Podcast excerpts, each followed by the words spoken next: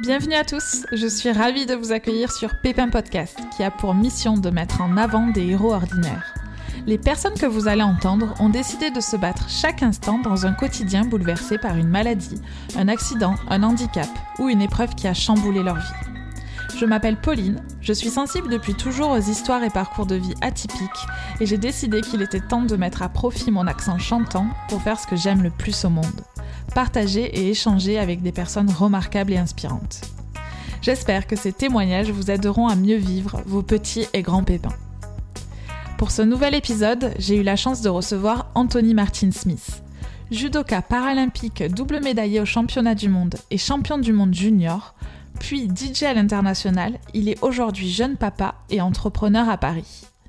On oublierait presque qu'il a perdu la vue à l'âge de 7 ans. Lors de notre conversation, nous avons parlé de son enfance, de sa passion pour le judo, des débuts prometteurs de son application de localisation indoor pour déficients visuels, de son chien guide Nepia et de son film préféré qui je pense va vous surprendre. Mais je n'en dis pas plus, je vous laisse découvrir ma délicieuse conversation avec Anthony Martin Smith. Bonjour Anthony et merci euh, d'avoir accepté mon invitation. Bonjour Pauline. Merci de m'inviter. Quand j'ai mené l'enquête sur toi pour préparer euh, cet épisode, je suis tombée sur euh, plusieurs vidéos où tu as expliqué que tu as longtemps été dans le déni de ton handicap et que tu faisais tout pour gommer toutes les aspérités. Est-ce que tu ne penses pas justement que c'est cet état d'esprit qui t'a permis de ne pas te mettre de limites et d'être là où tu en es aujourd'hui?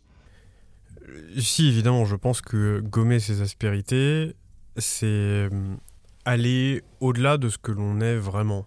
C'est-à-dire qu'il y a évidemment euh, ce que la vie euh, nous contraint et puis euh, ce que l'on veut être. Donc en ne me bloquant pas, je suis allé au-delà et j'ai repoussé les limites. gommer toutes les aspérités du handicap, pour moi, c'était la meilleure façon de m'intégrer aux autres et de me faire accepter par les autres. Aujourd'hui, euh, très honnêtement, je suis plus dans cette euh, considération. Je cherche davantage à revendiquer mon handicap parce que il me semble qu'il est euh, déjà complètement partie intégrante de moi et qu'il me pousse à, me dépasser, voire même à, aider les autres à se dépasser et à porter une vision différente. Une vision qui fait que le handicap est davantage une force qu'une contrainte. C'est justement de ça qu'on va parler aujourd'hui. Alors avant d'aller plus loin, est-ce que tu peux te présenter en quelques mots? Eh bien, je suis euh, Anthony, j'ai euh, bientôt 32 ans. Je suis entrepreneur de plusieurs entreprises dans différents secteurs. Et je suis euh, aussi papa d'une petite fille de 2 ans. Puis j'ai également été euh, athlète de haut niveau dans le judo paralympique. J'ai été aussi euh, DJ euh, sur une carrière à l'international où justement, ce que je disais juste avant, transformer le handicap en force, eh bien j'avais transformé mon handicap en performance en mixant les yeux bandés. Si tu veux bien, on va revenir sur ton enfance. Peux-tu nous raconter dans quelles circonstances tu as perdu la vue? Quand je vois le jour, en 1989. Je, je, viens au monde dans une clinique avec un obstétricien d'un certain âge qui euh, est en fin de carrière et qui, vraisemblablement, en tout cas de ce que l'on m'a raconté, a paniqué. Et le travail a duré quasiment 24 heures, où ma mère a dû euh, affronter la panique d'un obstétricien euh, euh, qui visiblement euh, ne savait plus comment on utilisait des forceps, parce qu'il a fallu me sortir au forceps. Ce sont des, petites pinces qui viennent attraper le crâne du, nourrisson pour, pouvoir le sortir. Et en, attrapant et en manipulant mal, eh bien, il vient euh, appuyer sur, euh, sur mon crâne. J'en ai encore les stigmates euh, aujourd'hui si on passe le doigt sur mon front. Et en faisant cela, il induit une pression intracrânienne qui elle-même emmène sur une pression intraoculaire. Et ce qui va m'emmener sur un malheureusement glaucome congénital. Alors, ce qui a été déclaré comme congénital, mais surtout un glaucome bilatéral. Et 11 jours après que j'ai vu le jour, je me fais hospitaliser pour la première fois. Et là, euh, toutes les opérations que je vais faire ensuite vont conduire à une seule chose, préserver euh, la vue, baisser la, pression intraoculaire que je peux avoir, et euh, ce par 130 opérations jusqu'à l'âge de mes 7 ans. Et qu'est-ce qui s'est passé à l'âge de tes 7 ans? À l'âge de mes 7 ans, lorsque je me réveille un matin, je vois tout en rouge. Et bon, vu du regard d'un gamin, c'est assez amusant parce qu'on se dit, tiens, ça me rappelle le cirque. Et en fait, quand je vais voir ma mère euh, tout amusée et en même temps un peu inquiet parce que c'est totalement inhabituel, euh, là, je, je sens qu'il y a quelque chose qui, euh, préoccupe ma maman sans qu'elle me le dise. mais on le sent, ce genre de choses. Et voilà, c'est pas normal. Et dans l'après-midi, après être allé à l'école, je suis emmené par une ambulance euh, euh, à l'hôpital. Et je me fais hospitaliser euh, dans la journée même pour être passé au bloc le soir. Donc tout va très très vite, tout s'accélère. Et le lendemain matin, je me réveille et finalement je vois à peu près ce que je vois aujourd'hui. Donc plus grand chose. Et j'entends au loin le chirurgien dire à, ben, ma maman euh, voilà, on a tout essayé, mais votre fils va perdre euh, définitivement la vue. Et moi, ça, je le refuse. Je veux pas le, je veux pas l'entendre. Je ne veux même pas le comprendre. Mais je commence à, réaliser qu'il y a un problème à partir du moment où l'hôpital, où j'avais l'habitude de séjourner, euh, eu égard à toutes les opérations que j'ai faites avant, eh bien, je n'ai plus de repères. Là où j'ai l'habitude de courir, euh, ben, je cours, mais je me prends un mur.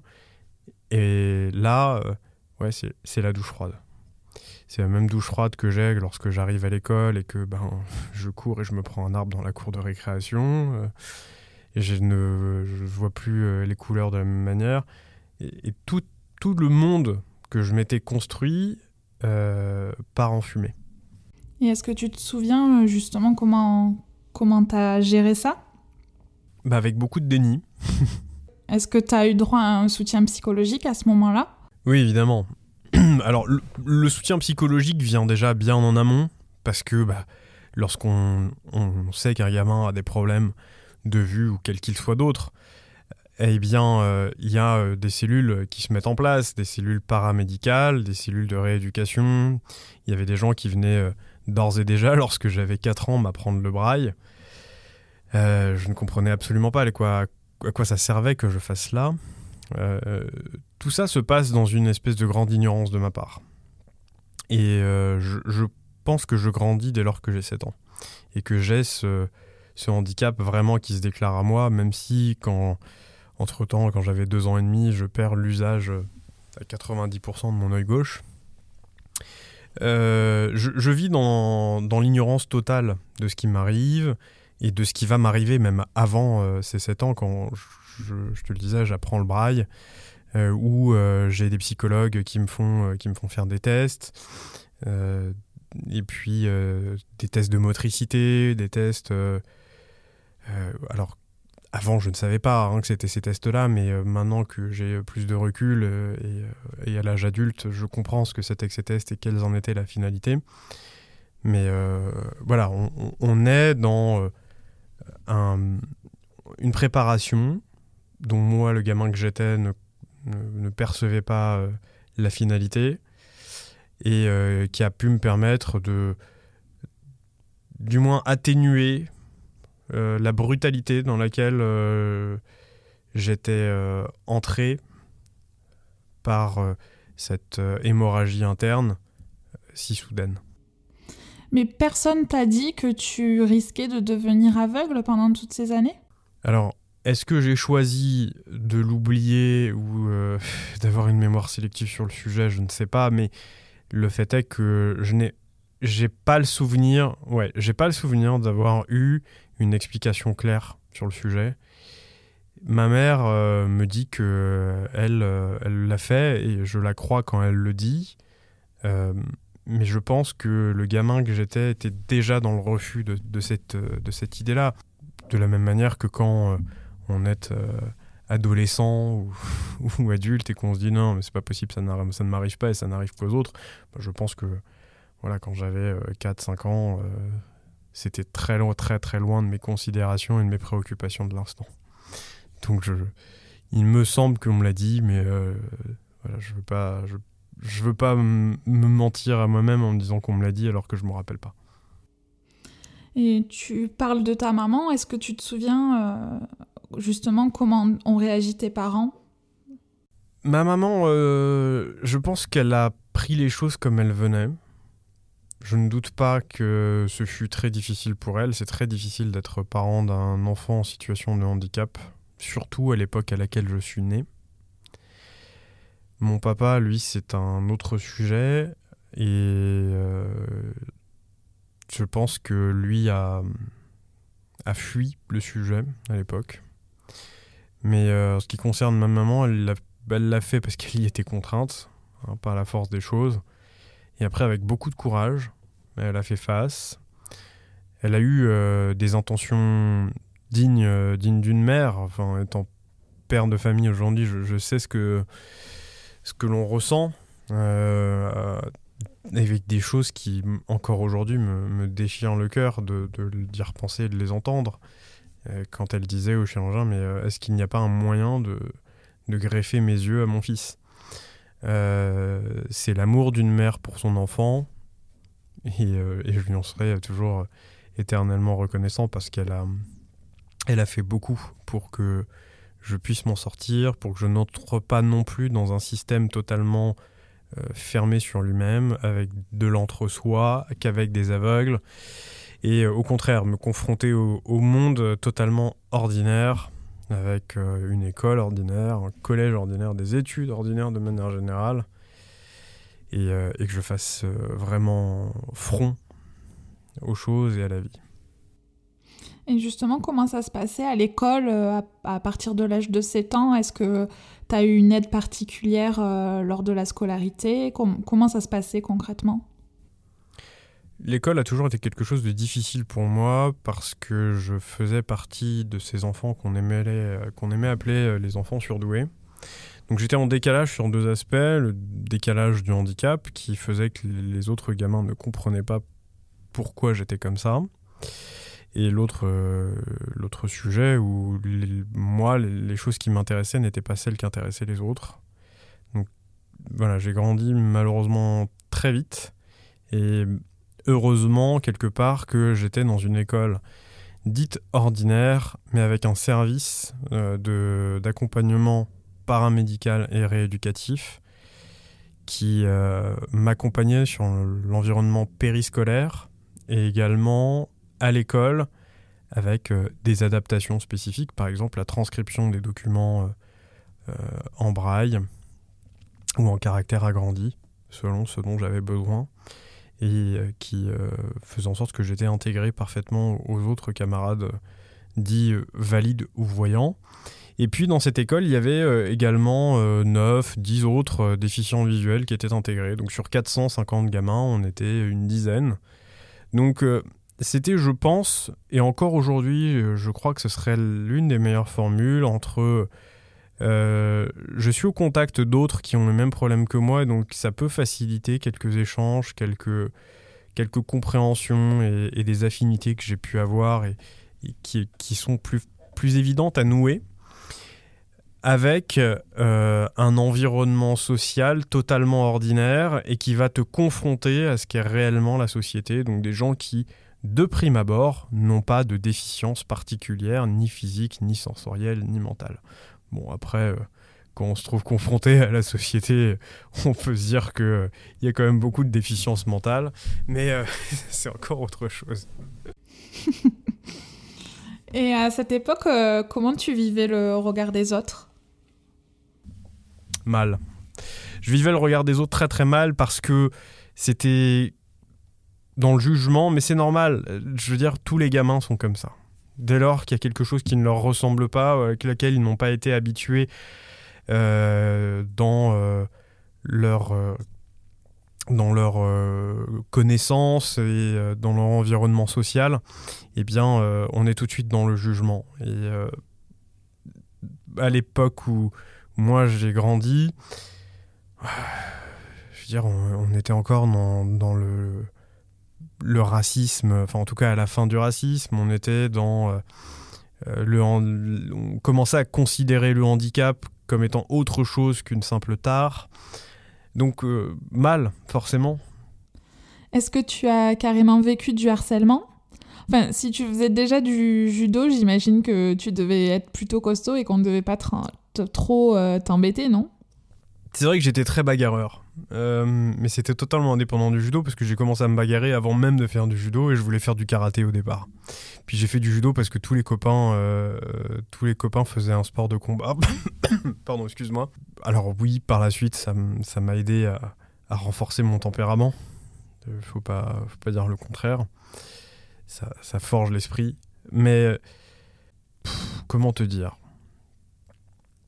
C'est vraiment euh, pas évident d'être un gamin euh, dans, dans, cet environnement euh, social avec la découverte du handicap, ce que c'est que l'intégration aux autres, aller vers les autres.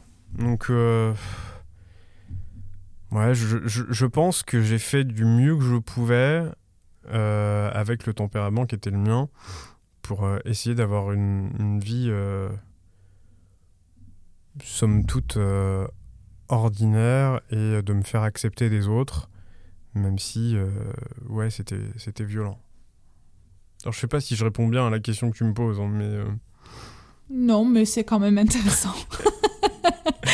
Mais si on peut revenir sur euh, le judo, est-ce que tu peux nous dire euh, quand est-ce que, à quel âge tu as commencé le judo et euh, ce que ça t'a apporté, où est-ce que ça t'a apporté dans la vie et je pense que ce, que ça t'apporte encore aujourd'hui J'ai commencé le judo quand j'avais 5 ans et ce que ça m'a apporté, ben, nécessairement des valeurs. Les valeurs parce que c'est un sport de valeurs, c'est un sport qui a un code moral très riche. Et ça, ça forge le tempérament, ça forge le caractère, euh, ça, ça pousse à se dépasser lorsque euh, on est euh, par moments plus bas que terre. Et puis ça grandit, ça grandit beaucoup l'esprit, ça aide aussi à, dépenser toutes les énergies superflues, surtout quand on est un gamin hyperactif, surtout quand on est un gamin qui se sent un peu rejeté par, son environnement social.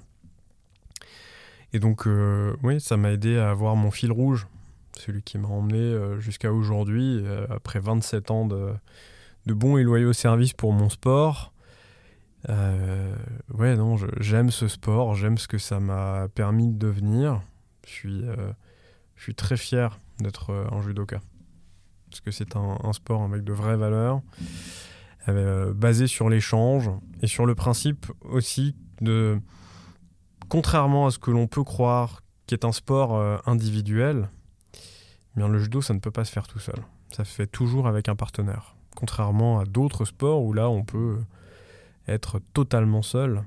Euh, la voile, l'athlé, le lancer, etc., euh, qui sont, qui sont des sports qui, où on se mesure à soi-même. Le judo, on va se mesurer à l'autre.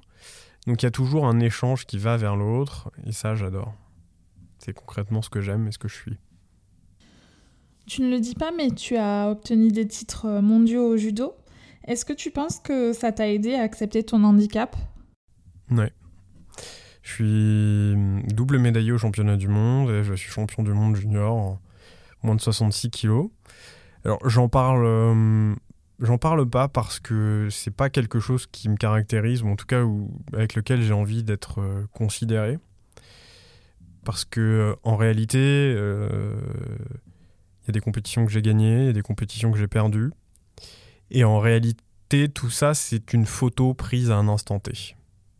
Et cette photo, elle dit, bah voilà, à ce moment-là, ce jour-là, euh, dans ton état de forme qui était le tien, dans ton conditionnement mental et physique, eh bien, euh, tu as été le meilleur d'une sélection sur une catégorie de poids qui était la tienne.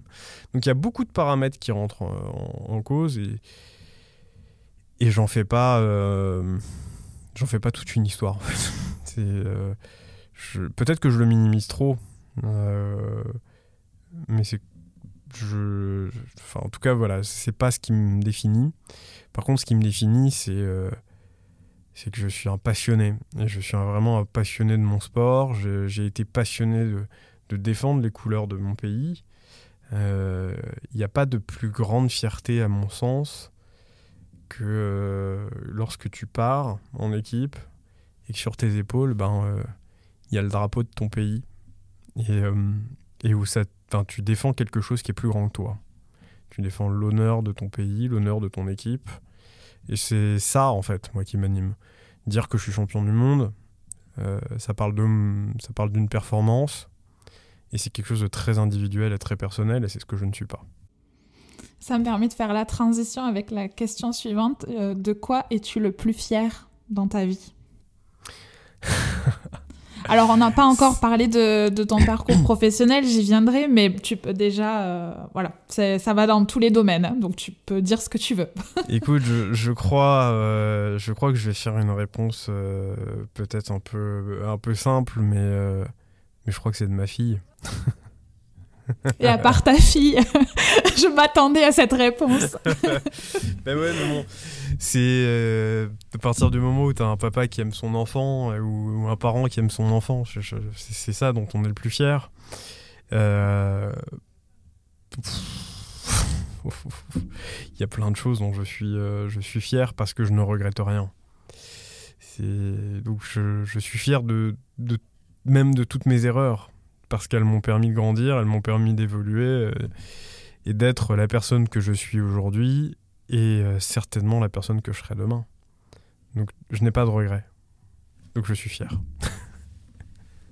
ok, merci.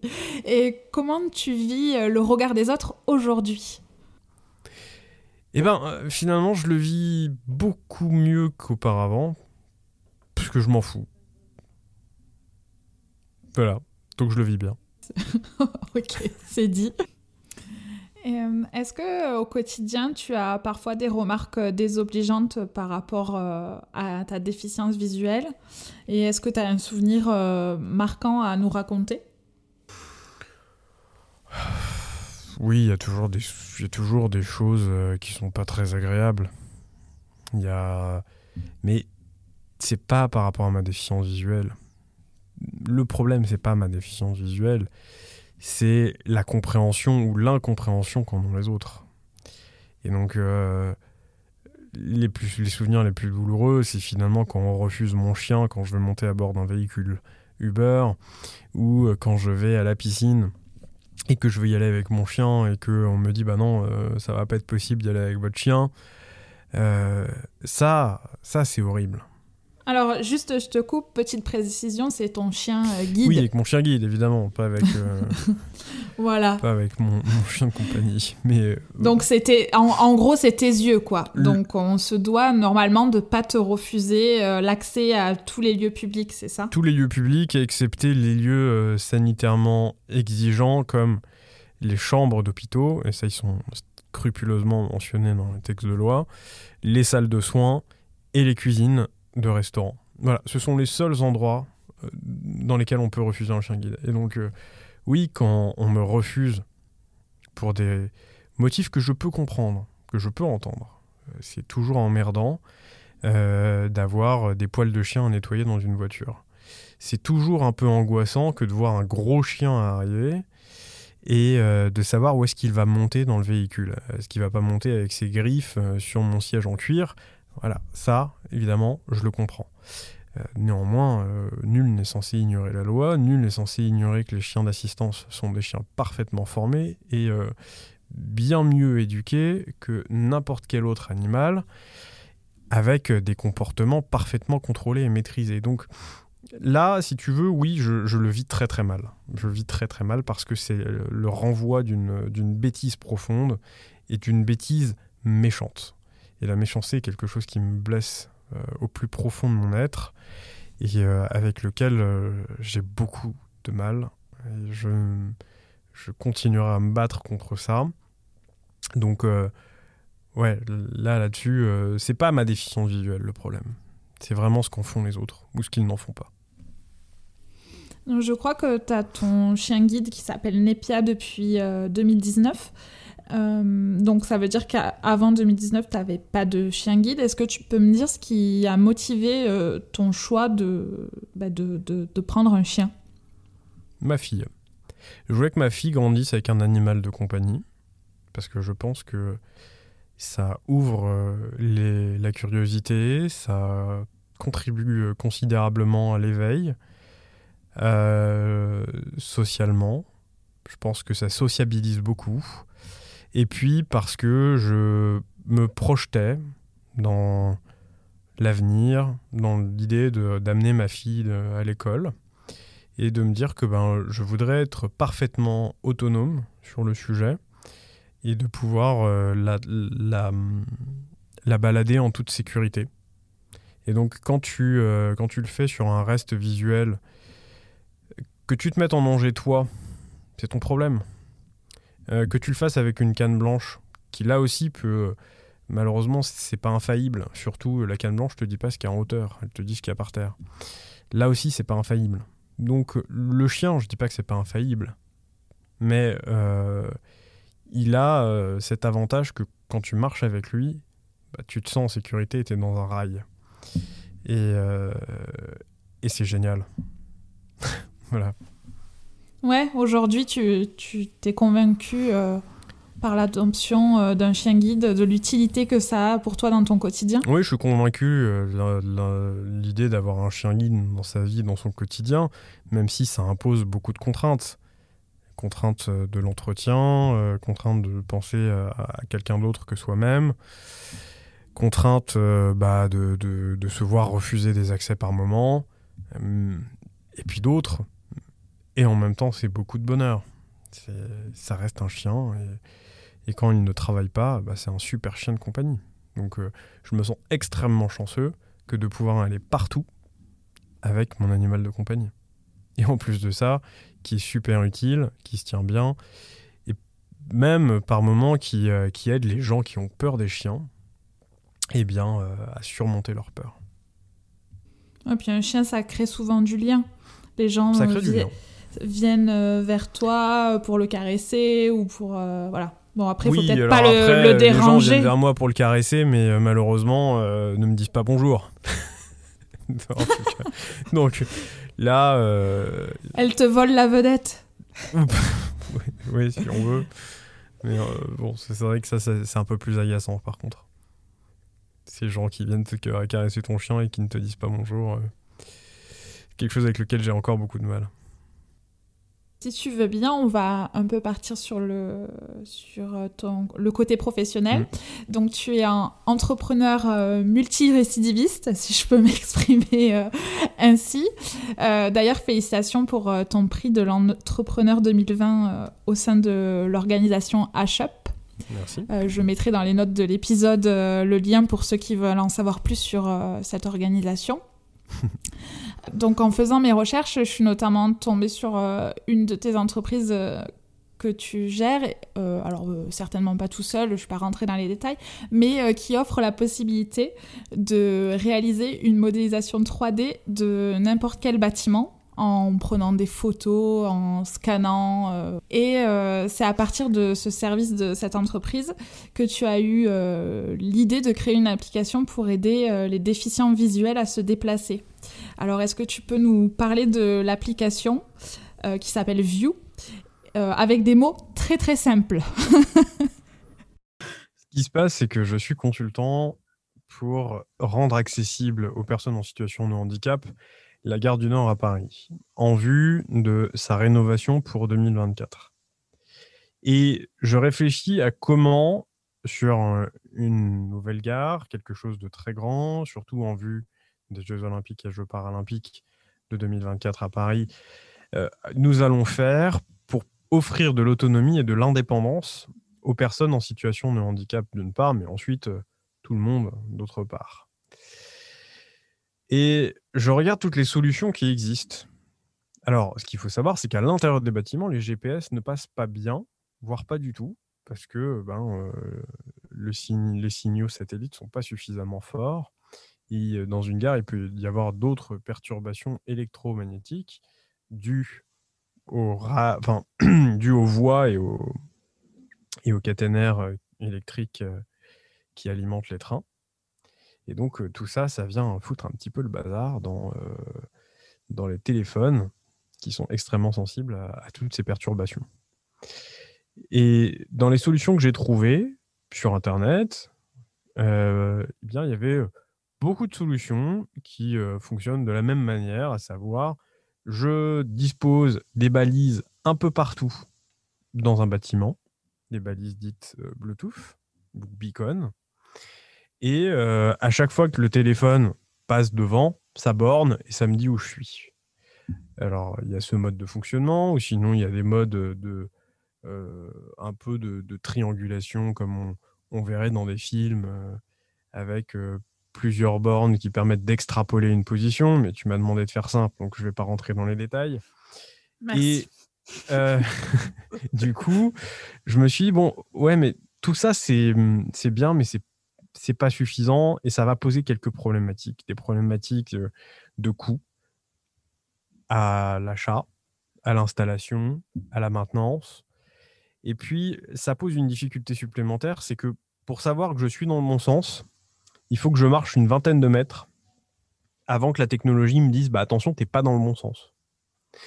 Et je découvre cette société qui fait donc des jumeaux numériques de bâtiments avec, euh, tu l'as assez bien résumé, euh, la création de maquettes en 3D avec des images, donc des photographies 360 degrés, euh, que l'on vient coupler à des mesures 3D faites par télémétrie laser. Et donc là, on a un, laser qui fait, euh, qui fait des milliards de points, tout, ça autour de lui, et, il arrive à, nous cartographier le bâtiment. Et je me dis, attends, on a un truc de dingue, c'est qu'on a une connaissance parfaite du bâtiment, sous tous ses angles et au centimètre près. Et là, je découvre une autre technologie qui est celle de la localisation basée image dans le système, enfin, dans le secteur industriel je contacte cette entreprise et je lui en dis écoutez, les gars, euh, je pense qu'on a un truc à faire ensemble. Il faut, euh, faut qu'on travaille sur euh, la localisation basée image pour les déficients visuels en vue de leur autonomie. Au début, on prend pour un, un fou.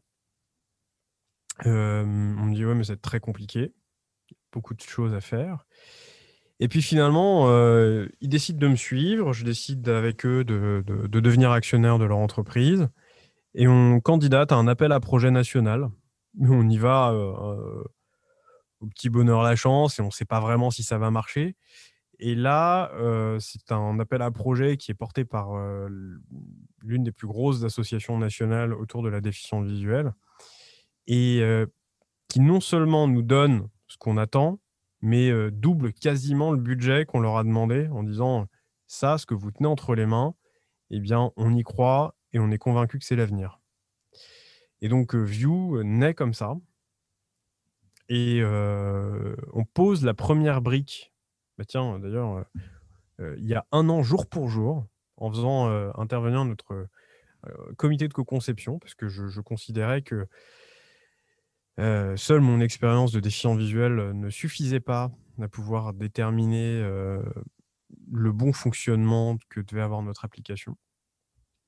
Et puis en novembre dernier, novembre 2020, on a enfin notre application fonctionnelle et avec nos premiers bâtiments qui sortent de terre virtuellement, accessibles. Et donc, pour en revenir au fonctionnement même de l'application, eh bien, je prends une photo de mon environnement avec l'appareil photo de mon smartphone. Elle est envoyée sur notre serveur et on compare cette photo avec toutes les photos que l'on a du bâtiment. Et en comparaison d'images, eh bien, on arrive à, déterminer la position exacte au centimètre près de la personne dans euh, l'espace. Et donc là, euh, on peut lui permettre de savoir ce qu'il y a autour de lui et de générer un itinéraire pour atteindre sa destination et pouvoir le guider en totale autonomie. Et puis là, une dernière fonctionnalité qu'on va lancer, euh, et je donne la primeur, c'est que lorsque la technologie peut se retrouver en défaut ou qu'elle trouve ses limites, parce que par exemple, il y a trop de monde autour de soi et donc le système va pas reconnaître pourquoi il y a des têtes alors que dans son, dans son référentiel, il n'y en a pas, eh bien, on pourra utiliser l'appareil photo de son smartphone comme un, lien vidéo avec un opérateur qui sera chez nous et qui aura la main sur le bâtiment. Donc, qui pourra orienter la personne déficiente visuelle pour lui dire ben, attention, monte un peu ton smartphone, pointe un peu plus vers la gauche. Ah, ok, c'est bon, je sais où tu es. tu es à tel endroit. Et donc, on pourra lui renvoyer directement sur son smartphone sa position. Il pourra couper la liaison vidéo et reprendre son itinéraire tout seul comme un grand. Magique, brillant. et euh, pour revenir euh, sur, sur, sur, des détails, bon, j'imagine que c'est la, la, première version. Donc là, l'application, elle est euh, sortie ou elle est encore à l'état de test? Elle est toujours à l'état de test parce qu'il faut la confronter quand même à, certains profils de bâtiments, à des profils utilisateurs. Mais l'application est là, elle existe, elle est, est prête à être commercialisée si, si on nous le demandait. Maintenant, on est plutôt d'une nature assez prudente. Et, je veux vraiment aussi lancer cette fonctionnalité d'assistance humaine parce que la technologie, j'y crois beaucoup. Mais je crois surtout au fait que lorsqu'elle ne fonctionne pas ou, qu'elle peut ne pas fonctionner pour diverses raisons, hein, l'utilisateur lui-même qui peut être technophobe, eh bien, peut ne pas être très à l'aise avec l'univers technologique. Il faut que l'humain puisse reprendre la main.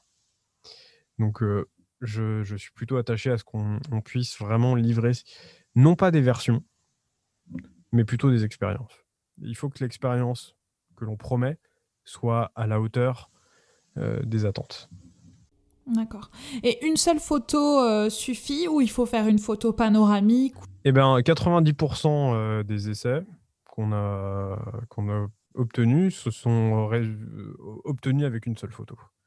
Alors qu'en réalité, dans le protocole, on indique, euh, on indique qu'il en faut 3 euh, à 5 photos. Mais euh, la technologie est suffisamment aujourd'hui fine et précise pour qu'une seule photo suffise. Mais bon, ça, c'est une promesse sur laquelle je ne préfère pas trop encore m'engager. Je pense que même 5 photos, c'est tout à fait acceptable, eu égard aux bénéfices que l'on en retire derrière. Est-ce que tu as eu déjà le sentiment de renoncer à, quelque chose à cause de ta déficience visuelle? Parce que quand je regarde ton parcours, j'ai l'impression que rien t'arrête, qu'avec ta détermination, tu es capable de tout.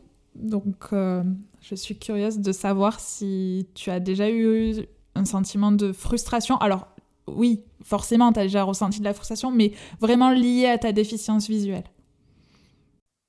Bah, je crois qu'en fait, euh,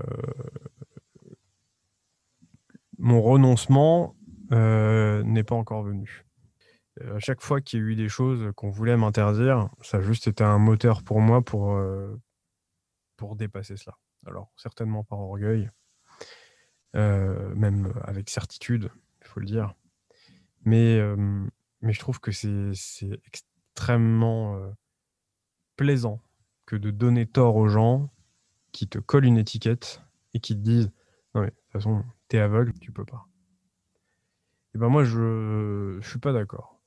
J'ai envie de faire un truc et je le fais parce que, j'ai envie de le faire.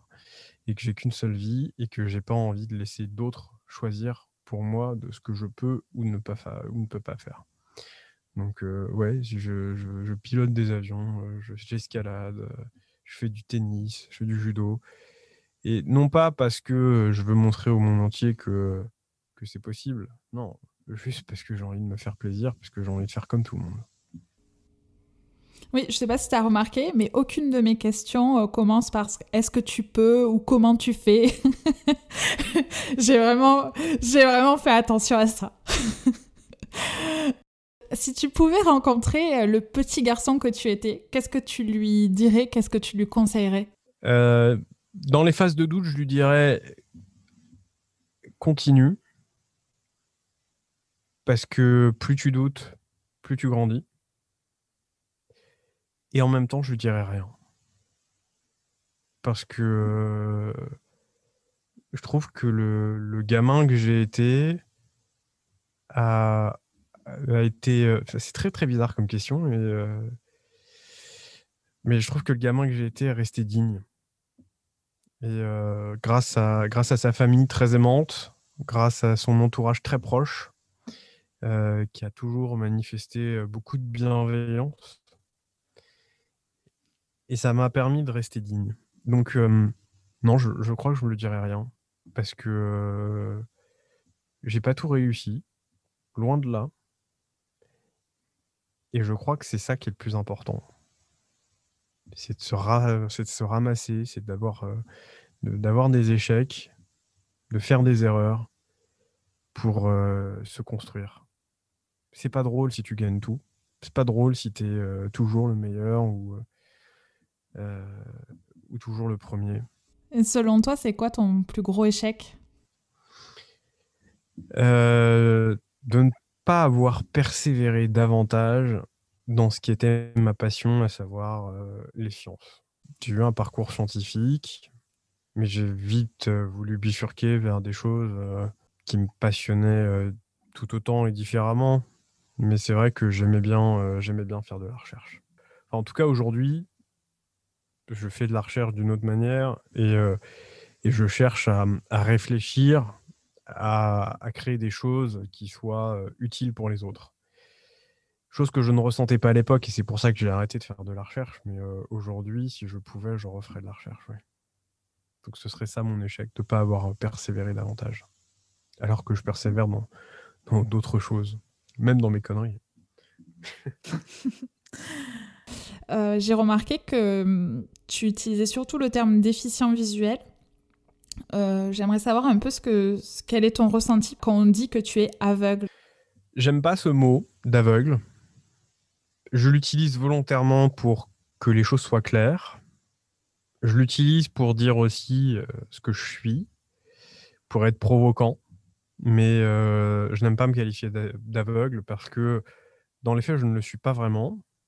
Euh, puisqu'un quelqu'un d'aveugle, c'est quelqu'un qui est plongé dans le noir complet. Je ne le suis pas. Je ne suis pas plongé dans le noir complet. Je vois encore des contrastes, par moments des couleurs, euh, les lumières, les ombres, les obstacles. Euh, et, ça, ça fait que je je, hum, je peux pas dire que je suis aveugle.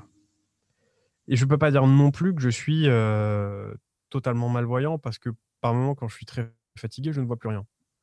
Donc, ce qui me caractérise le mieux, c'est la déficience visuelle. J'ai une déficience visuelle, et puis dire je suis aveugle ou je suis malvoyant, ça vient à réduire la personne à euh, quelque chose de, symptomatique. Non, je suis Anthony, je suis, euh, je suis papa, je suis entrepreneur, euh, je suis déconneur, et j'ai une déficience visuelle. C'est pas je suis, c'est une particularité de plus, mais ça ne te définit pas. Ça ne définit jamais ce qui nous sommes. Jamais. C'est une pathologie, mais ce n'est pas euh, en aucune manière ce que je suis. Quelqu'un en fauteuil, eh bien, c'est quelqu'un en fauteuil, c'est tout. Mais c'est, rien d'autre que, euh, euh, sinon, la personne qu'elle est elle, ses doutes, sa personnalité, ses interrogations, ses certitudes, ses convictions. Mais en aucune manière, une personne en, fauteuil roulant est, pour moi, un handicapé ou une handicapée. est-ce que tu te sens handicapé Non. Je me sens pas handicapé, non. On a tout dit. Merci. Non, je rigole. non, il me reste quelques Allez, questions. salut. Euh, donc, euh, mes quelques questions pour finir, c'est est-ce que tu as un livre, un podcast ou un film ou euh, n'importe quel autre média qui t'a marqué et dont tu as envie de nous parler? Il y a ce fameux film de Alain Chabat, Astérix et Obélix, Mission Cléopâtre. Ça, c'est ma Bible. c'est vrai ou c'est une blague? Non, je te jure, c'est vrai. Je dis même à, mes salariés que s'ils ne connaissent pas ce film, c'est un motif potentiel de licenciement. j'adore ce, film et je trouve que depuis ce film-là, il n'y a vraiment eu aucun film d'une d'une telle rigueur humoristique avec énormément de références et culturelles et puis quelque chose d'assez indémodable. C'est-à-dire que même encore aujourd'hui, en 2021, quand, quand je le regarde, je l'ai vu il n'y a pas encore si longtemps, je, dois être certainement à la centième au centième visionnage, eh bien, je, trouve que non, c'est encore totalement d'actualité. Et pourtant, c'est un film qui a, qui a, 20 ans, quoi. Donc, je trouve ce film exceptionnel. Puis ça fait du bien, un peu de légèreté. Je suis pas, je suis pas très fan moi des contenus un peu trop durs, un peu trop trop philosophiques. Je, passe mon temps avec des gens qui, qui réfléchissent tout le temps. Donc quand je me divertis, euh, j'aime bien que ce soit avec du contenu un peu léger. Maintenant, je parlerai sur, sur du livre de euh, Le Parfum euh, L'ultime secret de, Bernard Weber.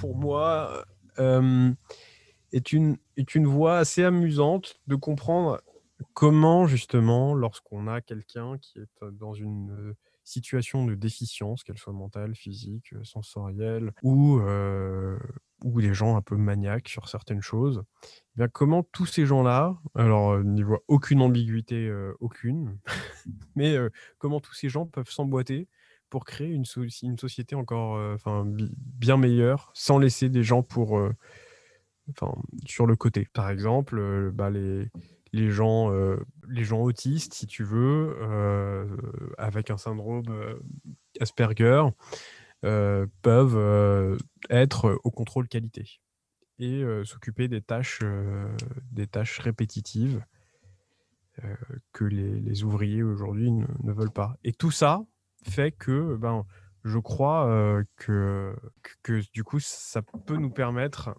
de, créer une société bien meilleure. Un livre euh, basé sur euh, l'inclusion où on tire le meilleur en fait de chaque euh, personne. Oui, tout à fait. Et ça, c'est ma conviction profonde de ce que doit être notre société. C'est ce que d'ailleurs j'ai vendu à Gare du Nord à l'époque, c'est que si on, on, construit une gare qui tient compte de la déficience visuelle, finalement tu vas tenir compte de la personne qui est complètement absorbée par son écran de téléphone et qui fait même pas attention à ce qui se passe autour d'elle. Ou euh, si tu règles la problématique euh, de la circulation euh, en fauteuil roulant, eh bien, tu règles la problématique des voyageurs avec poussette, avec valise, etc. etc.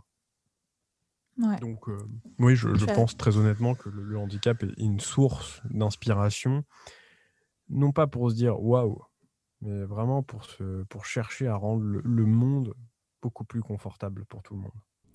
Est-ce qu'il y a un sujet dont on n'a pas parlé et que tu aimerais aborder? Euh, Non, je, crois que euh, tu as fait de façon assez exhaustive le tour des sujets qui sont les miens. Donc je, je te remercie pour, euh, pour tes questions et, et, et, ce temps de parole qui est, qui est tout à fait agréable. J'espère surtout que tout ça pourra hum, aider euh, d'autres personnes qui sont euh, emprunts au doute, aux interrogations, aux questionnements et euh, qui par moments se mettent des freins, non pas parce qu'ils ils sont convaincus de ces freins-là, mais parce qu'on cherche à les convaincre. Et il n'y a rien de pire que cela. rien de pire que les gens qui, parce que eux se, se, projettent maladroitement dans, dans, une situation qu'ils ne vivent pas, qui ne sont qui n'est pas la leur, eh bien, on te dit, bah non, bah, ça va être très compliqué, comment tu vas faire? Non, mais euh, tu peux pas. Et, tout ça, c'est extrêmement bloquant. Alors que toi, tu partais au départ d'une intention. Euh, tu, tu, partais d'une intention qui, qui, te disait, bah, je vais essayer, parce que de toute façon, si je ne sais pas, je ne saurais pas si ça marche ou si ça marche pas. Et euh, voilà, moi, je, veux vraiment qu'on en finisse avec ces, avec ces gens bien pensants, moralisateurs, et qui finalement ne, font rien d'autre que rester assis confortablement dans leur canapé et à, penser qu'ils sont bien meilleurs que les autres. non, les gens de toute façon qui passent leur temps à donner des conseils sont les gens qu'il faut absolument pas écouter. Il faut faire les choses parce qu'on est convaincu que ce sont les bonnes. Et puis si tu te plantes, c'est pas grave. Ça ne regarde que toi. Qu'est-ce que l'on peut te souhaiter pour l'avenir? Plein d'amour, euh, plein de réussite, une bonne année. Euh, et puis, euh, non, beaucoup de magie, parce que j'adore ça. J'adore que l'on crée de la magie, que l'on que l'on s'enthousiasme de ses rêves, et donc de pouvoir réaliser mes rêves, de, et qu'on me laisse tout le temps pour le faire, et toute l'énergie que je, que je peux destiner à cela. Merci infiniment Anthony parce que quand je t'ai invité à faire un, épisode du podcast, tu as de suite dit oui, sans même poser de questions, sans savoir à quelle sauce j'allais te manger. Donc merci pour ta confiance et à très bientôt. Merci Pauline, merci pour ton invitation et puis ce fut un plaisir. Et puis si j'ai dit oui spontanément, c'est parce que je pense que des choses à partager et qu'il ne faut pas être avare de partage. Donc merci beaucoup pour ce temps de parole. Et voilà, c'est terminé. Merci Anthony de m'avoir fait confiance et merci à tous pour votre écoute. Si vous souhaitez en savoir plus sur mon invité, je vous donne rendez-vous dans les notes de l'épisode. Enfin, si vous appréciez le podcast et que vous souhaitez le voir grandir, vous pouvez le partager autour de vous, vous abonner et laisser un commentaire pour suggérer des invités ou me donner vos impressions. A très vite pour un nouvel épisode.